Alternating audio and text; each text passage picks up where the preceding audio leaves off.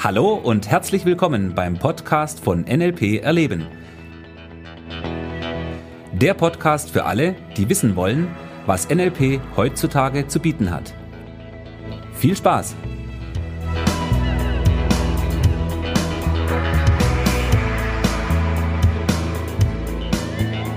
Ja, hallo, herzlich willkommen beim NLP Erleben Podcast von Thomas Pandur. Ja, vielleicht hast du schon etwas von NLP gehört oder ein Buch gelesen oder vielleicht warst du mal auf einem Seminar, wo Elemente von NLP unterrichtet wurden. Ich bin NLP-Trainer und ja, wie gesagt, ich habe diesen Podcast produziert, denn ich möchte dir ein paar Dinge über das Thema NLP näher bringen. Ja, das NLP, welches ich unterrichte, ist ein bisschen anders als das, was klassischerweise am Markt da draußen unterrichtet wurde. Und genau darum soll es jetzt eben auch in diesem Podcast gehen. Das heißt, ich habe hier einige Themen, die ich dir gerne ja, näher bringen möchte, dir erzählen möchte, worum es in meiner Sicht von NLP geht und wie ich zum NLP gekommen bin. Und ich hoffe, da sind einige für dich sehr interessante Aha-Momente dabei. Ja, also lass dich überraschen, legen wir los. Es gab in meinem Leben eine ganze Reihe von Stationen oder Ereignissen, die rückblickend betrachtet dazu geführt haben, dass ich heute da bin, wo ich bin. Eine der ersten Schlüsselstellen, an die ich mich erinnern kann, ist, dass meine Mutter, die hatte früher, als ich klein war, ja, im Kindergarten und dann in der Schule, in der Grundschule, ähm, hatte sie ein Einzelhandelsgeschäft, in dem sie Bekleidung verkauft hat. Und meine Mutter war wirklich eine sehr begnadete Verkäuferin. Sie konnte sich sehr gut auf ihre Kunden einstellen, deren Bedürfnisse herausfinden und äh, entsprechend auch der Kundin ja die die Ware dann eben äh, zeigen und präsentieren und natürlich, und das war auch ein ganz wichtiger Punkt, den Kunden ein gutes Gefühl damit zu vermitteln. Und dadurch haben wirklich die Kunden sehr gerne bei ihr gekauft. Sie hatte eine ganze Reihe von Stammkunden, die wirklich immer wieder kamen und nur von ihr bedient werden wollten.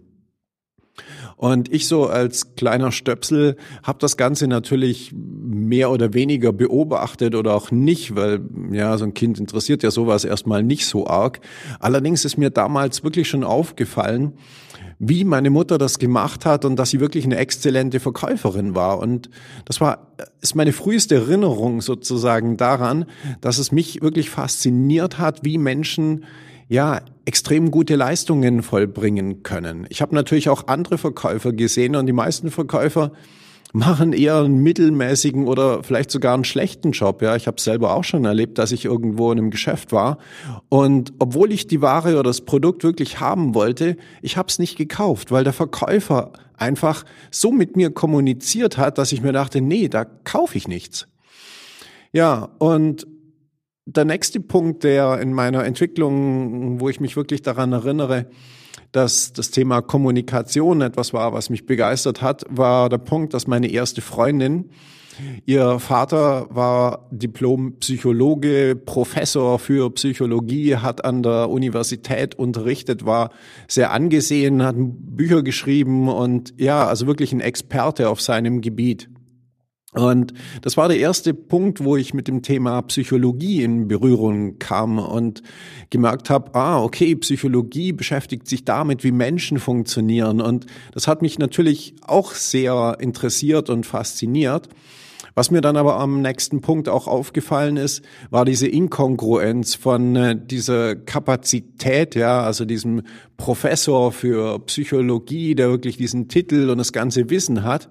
Und naja, dadurch, dass ich eben ähm, mit seiner Tochter befreundet war, äh, hatte ich natürlich auch den Einblick in sein Privatleben und da sah die Welt irgendwie ganz schräg und äh, seltsam aus, ja, weil er hat geraucht, war eigentlich Alkoholiker, ähm, war total übergewichtig, ja, also hat wirklich viel zu viel gewogen, hatte dann dementsprechend auch einen Herzinfarkt oder mehrere Herzinfarkte sogar mit Bypass-Operationen ja, diesen ganzen Geschichten war geschieden und ja, also wenn ich mir das so angeguckt habe, das war definitiv nicht das Leben, ähm, von dem man sagen kann, hey, das ist ein glückliches, tolles Leben, so so willst du leben.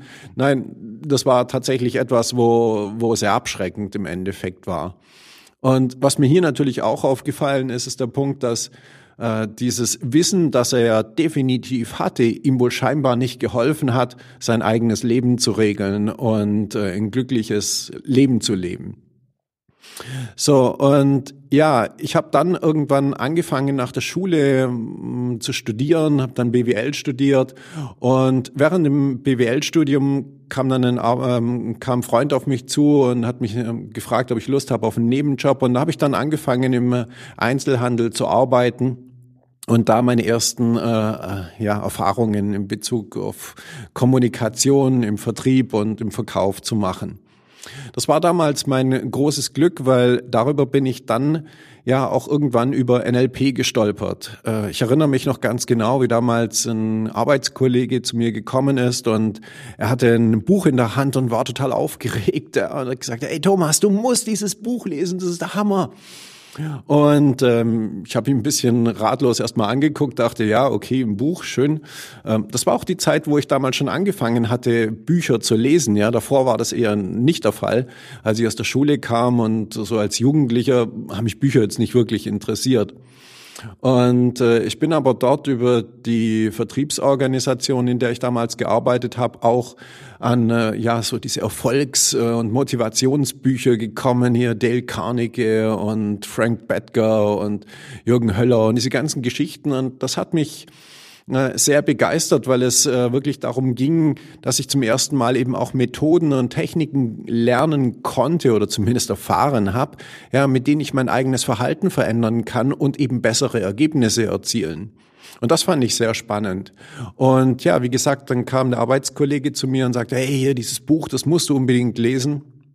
Und ich habe das Buch dann gelesen, das war von Anthony Robbins, ähm, das Power-Prinzip. Und das Buch hat mich wirklich total begeistert, weil in diesem Buch habe ich zum ersten Mal natürlich von NLP erfahren und ich habe darüber etwas gelernt, dass es ja, Konzepte gibt, mit deren man die Struktur des Gehirns verändern kann oder beeinflussen kann, um dadurch sein Verhalten zu verändern.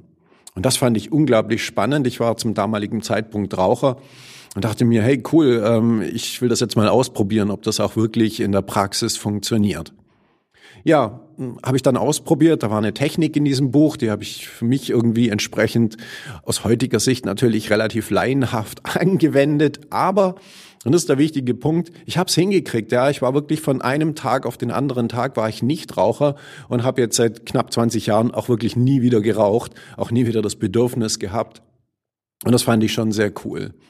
Ja, es hat mich damals wirklich sehr beeindruckt, ähm, dieses Wissen zu bekommen und es direkt anwenden zu können und damit auch gleich ein Ergebnis zu produzieren, fand ich echt super spannend und hat natürlich damals äh, meine Neugier entfacht. Rückblickend betrachtet war dieses Buch sicherlich in meinem Leben ja das wichtigste Buch in meinem Leben. Weil dieses Buch hat mich zum NLP gebracht, es hat mich mit den Konzepten des NLP äh, ja, hat mich dafür angezündet, hat mich begeistert und dafür muss ich sagen, bin ich Tony Robbins sehr dankbar. Ja, ähm, ich habe mich dann irgendwann auf die Suche gemacht und habe herausgefunden, hey cool, es gibt ja NLP-Ausbildungen und habe ich gesagt, okay cool, da meldest du dich jetzt an, gehst du zum Seminar, ich will das jetzt lernen. Ich hatte damals schon ein bisschen im Hinterkopf die Idee, vielleicht tatsächlich auch als Trainer arbeiten zu können. Ich habe herausgefunden, okay, das gibt auch äh, die Möglichkeit, dass man als NLP-Trainer arbeiten kann. Natürlich, ich wusste damals nicht wirklich, was auf mich zukommt, aber ich fand die Idee einfach super. Ich habe da auch schon angefangen, meine ersten Erfahrungen im Bereich Training und Schulungen zu machen und habe festgestellt, dass das etwas ist, was mir unglaublich gut liegt und auch sehr viel Spaß macht. Ja, dann habe ich mich zum ersten NLP-Seminar angemeldet, habe dann meinen Practitioner gemacht und es war eine sehr spannende Zeit, weil auf der einen Seite habe ich natürlich einen Einblick in das Modell von NLP bekommen auf der anderen Seite war diese Art des Unterrichts irgendwie gar nicht das, was ich mir vorgestellt habe. Ja, das war so eine Wochenendgeschichte. Es ging immer in jedem Wochenende um ein Thema, das NLP. Und ähm, es war alles sehr problembezogen. Ja, immer war dieses, ja, was hast du für Probleme? Ähm, was, was habt ihr, müsst ihr ähm, ja irgendwie korrigieren oder wie auch immer? Und ich kam nicht zum NLP, weil ich eine Therapie machen wollte, sondern ich kam zum NLP, weil mich diese Techniken interessiert hatten. Ja, ich wollte mein Leben verbessern, ich wollte effektiver kommunizieren, ich wollte erfolgreicher werden. So, und äh, das war für mich so ein kleiner Widerspruch, aber naja, ich hatte damals wirklich schon das Ziel. Ich habe gedacht, okay, cool, ich werde jetzt Trainer, dann machst du einen Practitioner, machst dann einen Master und dann kannst du ja Trainer werden. Und dann dachte ich, okay, cool, mache ich. Und deshalb habe ich es dann einfach durchgezogen, auch wenn es innerhalb dieser Ausbildung wirklich eine ganze Reihe von Punkten gab, die irgendwie, wo ich gedacht habe, nee, das passt überhaupt nicht. Es war auch nicht alles NLP, was dort unterrichtet wurde. Ja, und ähm, naja, okay, ich bin dann als nächstes, ähm, habe ich dann natürlich die Masterausbildung auch noch gemacht, weil auch das war natürlich wichtig, um äh, meinen Weg sozusagen weiterzuführen. Und leider ist es in der Masterausbildung auch nicht besser geworden.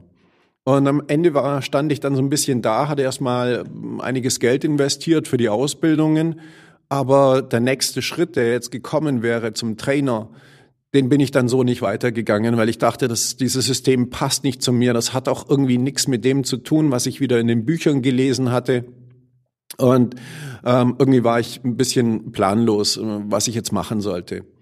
Ja, und ähm, es hat dann aber auch nicht so lange gedauert, bis ich dann im Endeffekt einen äh, Trainer kennengelernt habe, beziehungsweise eine DVD gesehen habe und habe gesehen, hey, das ist ja eine völlig andere Art der Vermittlung von NLP und das ist im Endeffekt genau das, was ich machen möchte. So, ich habe mich dann ähm, erkundigt und habe versucht herauszufinden, was, was jetzt da der Unterschied ist und habe dann herausgefunden, dass dieser Trainer ja für die Society of NLP arbeitet. Das heißt, er wurde direkt von Richard Bandler ausgebildet. Richard Bandler ist einer der beiden, die NLP sozusagen erfunden haben und ohne Richard gäbe es kein NLP. Ja, ich habe mich dann äh, auf den Weg wiederum gemacht, habe mich erkundigt, habe geguckt, ja, was, was kann ich denn machen, um mich von Richard Bandler als Trainer ausbilden zu lassen. Und ja, das Erste, was ich feststellen durfte, war, dass meine Zertifikate erstmal gar nicht anerkannt wurden. So, das heißt, ich musste wirklich wieder von vorne anfangen, musste gucken, wo kriege ich jetzt ein Practitioner-Zertifikat her, wo finde ich einen Society-Trainer. Und ja, das war auch damals nicht sonderlich einfach, weil es kaum Trainer in Deutschland gab. Und naja, letztendlich habe ich dann doch jemanden gefunden und das war aber dann auch die Zeit, als wir unser erstes Kind bekommen haben, also auch privat war es dann nicht ganz so einfach, weil ähm, natürlich meine Frau dementsprechend in der Elternzeit war und ja, wieder die ganzen Ausbildungen, das ja, war nicht ganz so einfach.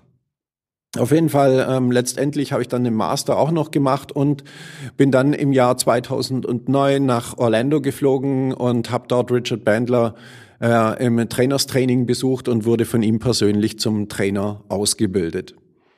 Ja, mein nächster Schritt war dann natürlich logischerweise wie geplant als NLP-Trainer anzufangen. Ich habe dann meine entsprechende Webseite gemacht und, und, und. Ja, und äh, wusste natürlich nicht wirklich, ähm, worauf ich mich gerade einlasse, weil der erste Weg oder der erste Schritt äh, war hier wirklich sehr holprig und steinig. Es hat dann wirklich noch ein paar, ja, ich kann fast sagen, Jahre gedauert, bis es einigermaßen so lief, dass ich wirklich ähm, davon leben konnte. Zum Glück ist meine Frau dann in der Zwischenzeit wieder regulär zum Arbeiten gegangen, so dass wir diese Zeit einigermaßen überbrücken konnten. Und ja, so habe ich dann quasi angefangen und meine ersten NLP-Trainingsseminare gegeben. Was dann passiert ist, die letzten paar Jahre, ist etwas, das ähm, ja hat wirklich so meine kühnsten Träume so ein bisschen auch äh, ja übertroffen, weil ich hatte natürlich immer vor, mit den Besten in dem Feld zu trainieren und von denen zu lernen. Und 2005 war ich dann äh, wieder bei Richard im Trainerstraining. Ich war dort natürlich öfters und äh, wurde dort in das Trainerteam von Richard Bandler aufgenommen. Das war so der erste Punkt, wo für mich wirklich ähm, richtig was passiert ist. Ähm, kurz vorher habe ich Alessio Roberti kennengelernt. Das ist der italienische ähm, Direktor für Coaching innerhalb der Society, der mich als ersten NLP Coaching Trainer ausgebildet hat. Und über ihn wiederum bin ich zu NLP Master Trainer Owen Fitzpatrick gekommen, mit dem ich jetzt schon seit mehreren Jahren zusammen äh, Seminare hier in Deutschland veranstalte und ihn einlade. Und Owen ist auch eine echte Kapazität auf dem Bereich NLP. Er war der jüngste Master Trainer innerhalb der Society Und ja, er ist ein unglaublich netter Typ, ist ein Ire, ja, man möchte am liebsten mit ihm in die Bar gehen und ins Pub gehen ein Bier trinken. Ja, so einfach dieser Kumpeltyp und auf der anderen Seite aber wirklich eine echte Koryphäe auf dem Gebiet Charisma, ähm, Storytelling und natürlich NLP. Ja, und so verbindet mich eine tiefe Freundschaft mit vielen Leuten, die ich in dem Umfeld von Richard kennengelernt habe. Und was wirklich so richtig der Hammer für mich ist, ist das, dass heute die Leute, die damals Tony Robbins gecoacht und ausgebildet haben, mit denen arbeite ich heute zusammen und die teilen ihr Wissen mit mir. Und das ist etwas, worauf ich wirklich sehr stolz bin, weil mich hat immer interessiert, äh, was ist denn wirklich so dieses, dieser heilige Gral des NLP? Was ist dieses äh, wirkliche Insiderwissen, wo die wirklichen Experten haben und wissen. Und äh, dorthin zu kommen, war natürlich nicht so einfach. Und deshalb bin ich wirklich sehr stolz, dass ich das heutzutage an meine äh, Schüler, Teilnehmer weitergeben darf und wirklich sagen kann, okay, wir unterrichten hier NLP auf wirklich einem Top-Level, der im Endeffekt seinesgleichen sucht. Ja, und äh, das ist auch der Punkt. Ich unterrichte hier NLP am äh, NLP-Ausbildungsinstitut in Senden. Das ist in der Nähe von Ulm im Süden von Deutschland, zwischen München und Stuttgart. Und äh, wir sind hier wirklich äh, Vollblut-NLP-Institut. Äh, es gibt wirklich 100 Prozent NLP. Wir machen fünf Practitioner-Ausbildungen im Jahr, Master-Ausbildungen, Coach, Hypno-Coach, Kommunikationstrainer. Also wirklich das volle gesamte Programm und ja, für mich ist es wirklich, das, was mich antreibt und was für mich wirklich wichtig ist, ist der Punkt, dass die Leute nicht nur Theoriewissen bekommen, sondern dass sie wirklich in der Lage sind, das, was sie erfahren und lernen, für sich im Alltag anzuwenden und damit bessere Ergebnisse zu produzieren. Weil das ist diese Kernidee des NLP. Ja, äh, es geht nicht darum, irgendetwas zu wissen, sondern es geht darum, was können die Leute verändern, was können sie machen, was können sie wirklich für sich selbst nutzen, um damit wirklich erfolgreich zu sein. Und das ist auch einer der Gründe, warum ich diesen Podcast hier möchte, weil ich dir gerne zeigen möchte, was sich hinter NLP, äh, NLP verbirgt und wie es funktioniert. So, ähm, das war jetzt ein bisschen was zu meiner Geschichte, damit du auch weißt, ähm, wer hier auf der anderen Seite des, äh, äh, des Aufnahmegerätes sozusagen sitzt und mit dir spricht. Und von dem her, ich bin sehr gespannt ähm, auf die nächsten Episoden. Und ja, da werden wir dann wirklich in der nächsten Episode gleich loslegen und in das Modell von NLP eintauchen. Okay, das war's für heute. Ich hoffe, es hat dir Spaß gemacht und wir hören uns in der nächsten Folge. Dein Thomas. Tschüss.